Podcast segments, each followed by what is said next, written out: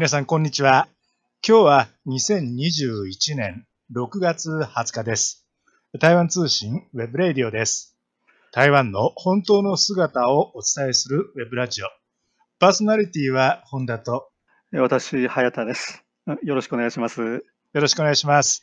さて、今回は半導体は世界で仲良く発展させよう。台湾 TSMC の日本進出をめぐってと題して、今世界的に注目が集まっている台湾の半導体産業の戦略を、え台湾から見たらどうなるのかということで2回に分けてご紹介しています。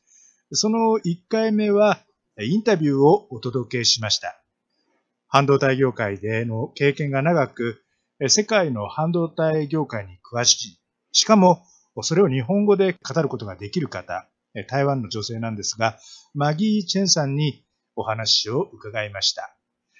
え2回目は、えー僕と早田さんで台湾の半導体産業の最近の動きについて話し合ってみたいと思います。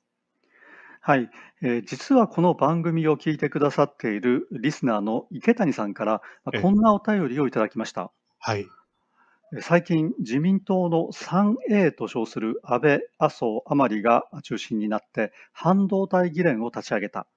台湾の TSMC の大陸中国との問題などにも関係があるのか気になるところです。トランプが選挙戦術から火をつけたアメリカの中国敵視政策が冒険主義的な方向に行って日本も巻き込まれないかちょっと心配です。はい。まあ、このような内容です。うん池谷さんありがとうございました。ありがとうございました。でさて、このように日本でもこのところ、あ半導体産業に関する関心が高まっているようです。まあしかも半導体産業はこのところ、まあ米中対立の中で台湾、日本も絡んで、まあ重要な駒にされているところがあるようです。はい。まあ、こうした中でも特に世界から注目されている台湾の半導体産業。まあ、その中でも台湾の半導体最大手であって、えー半導体のウェハファンドリーという、まあ、いわゆるこのチップの受託生産で世界最大手のお台湾石体電路、英語名は TSMC ですけれども、はいこ。の TSMC、ね注目の的となっていますね。はい。で、また製造技術もおこの会社というのはあ世界先最先端のものを持っています。うん。はい。この半導体のチップの受託生産では、まあ台湾は TSMC のほかに、えー廉価電子 UMC、世界先進えー VIS、力小積成電子製造、パワーチップなどといった会社がありますけれども、ええまあ、なんといっても群を抜いているのがこの TSMC です。はい。で TSMC は半導体産業では、まあ、知る人ぞ知る会社で、まあ日本ではあ天下の TSMC といった呼ばれ方もされますし、ええ台湾ではこの五国新山とまで呼ばれています。ーえー五国新山、えーつまり、えー国を守る神様の山というわけですよね。はい、台湾の産導半導体産業を支えるだけでなく、えー感じとしては台湾経済全体を支えているような感じもしますよね。はい、この TSMC の株価の動きが、今台湾の株式市場全体の動きも左右しています。そして、えー一つの企業ではありますが、えーここ台湾の社会では極めて高い社会的な影響力も、えー持っています。ところでこの TSMC なんですが、主要な工場は台湾にありますが、すでに中国大陸にも進出しています。そしてアメリカにも工場があったのですが、トランプ政権の時代に誘致されて、新しい工場の建設を進めています。そして、今度は日本からも引っ張られています。すでに、つくばで日本企業20社と共同で、共同開発センターを開発することが発表されています。そして、最近では、熊本ですか。熊本に、九州の熊本に今度は半導体工場そのものを建設すると伝えられています。これについてはまだ TSMC が正式に発表したわけではないので、実現するかどうかは今の段階ではわかりませんが、前回これについて、ハヤトさんがマギーさんにお話を聞いて、はい、台湾の半導体産業としてこれをどう考えているのか、その意味を探ってみたわけですよね。そうなんですね。でこの TSMC、先ほど本田さんが紹介したように、このように世界から引っ張りだこなんですね。えー、で最近はあさらにドイツに投資して工場を建設するという話が、これ最新の情報ですけれども伝えられています。はいで中国大陸、アメリカあ、日本だけではなくて、えーまあ、ヨーロッパ、EC までもこの TSMC の誘致合戦に参戦したようなんです。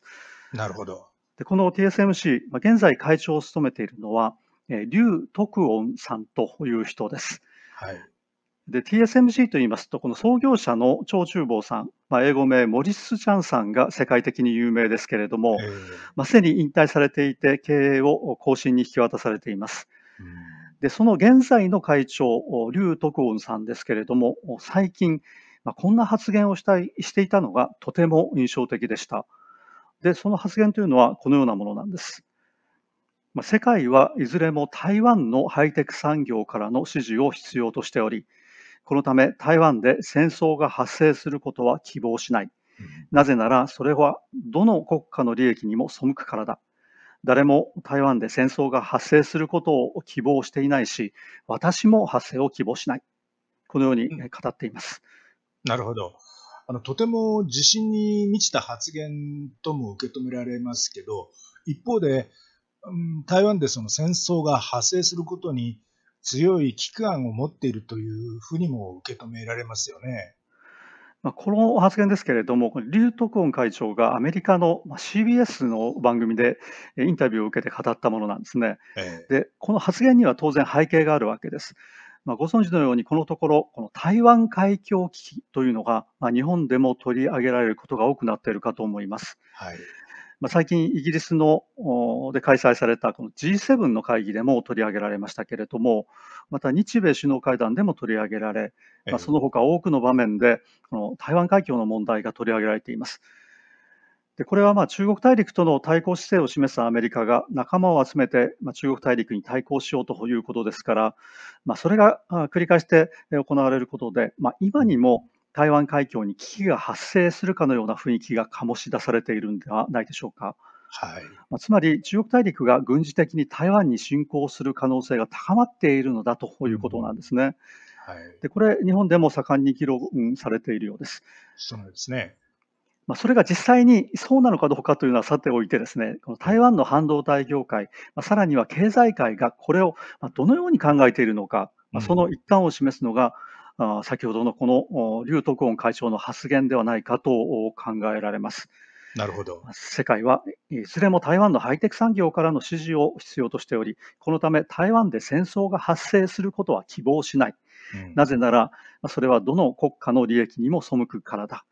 誰も台湾で戦争が発生することを希望していないし、私も発生を希望していない。こうなんですね。あの大変その重みのある言葉だと思いますね。はい、あの産業界にとってまさに平和こそが発展に必要だと言ってるわけですよね。この半導体産業については現在、まあ、生産がアジアに集中しているのはご存知と思いますけれども、はい、まあ、特にこの台湾と韓国ですね、えそして中国大陸も積極的に発展を図っているわけです。でアメリカ政府はあこれに危機感を持っているということなんですね。はい、でこの半導体というのは、まあ、アメリカと中国大陸の摩擦の焦点の一つともなっているわけです。はいトランプ政権は中国大陸のファーウェイへの半導体供給に制限をかけましたし、また中国大陸最大の半導体メーカーであります中芯国際 SMIC への技術や製造設備の供給を制限しました。それがバイデン政権になっても実は続いているんですね。はい、でその一方で TSMC のアメリカでの投資を誘致しているわけなんですね。で、えーまあ、もちろんアメリカが誘致しているのは TSMC だけではなくて、まあ、他の韓国などのメーカーもあるわけです。はい。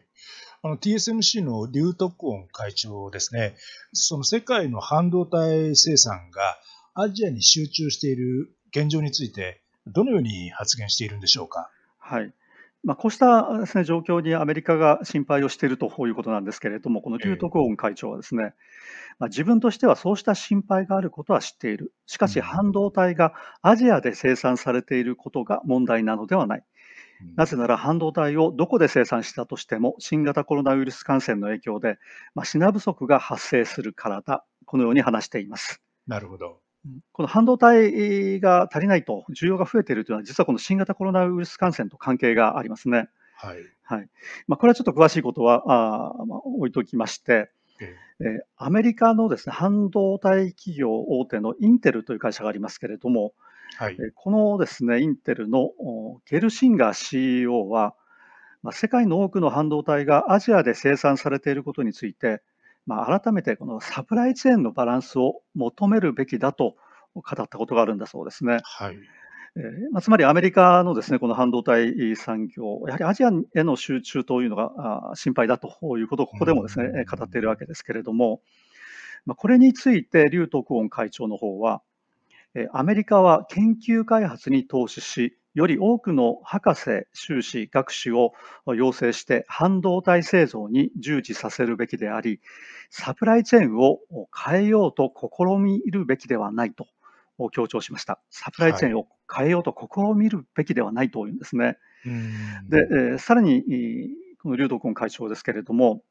サプライチェーンを変更するためには極めて高いコストが必要であり、生産性がない。もし自分自身の技術を保留し、世界との協力を放棄するのであれば、次第にイノベーションの速度は落ちていくだろう。このように語っています。なるほど。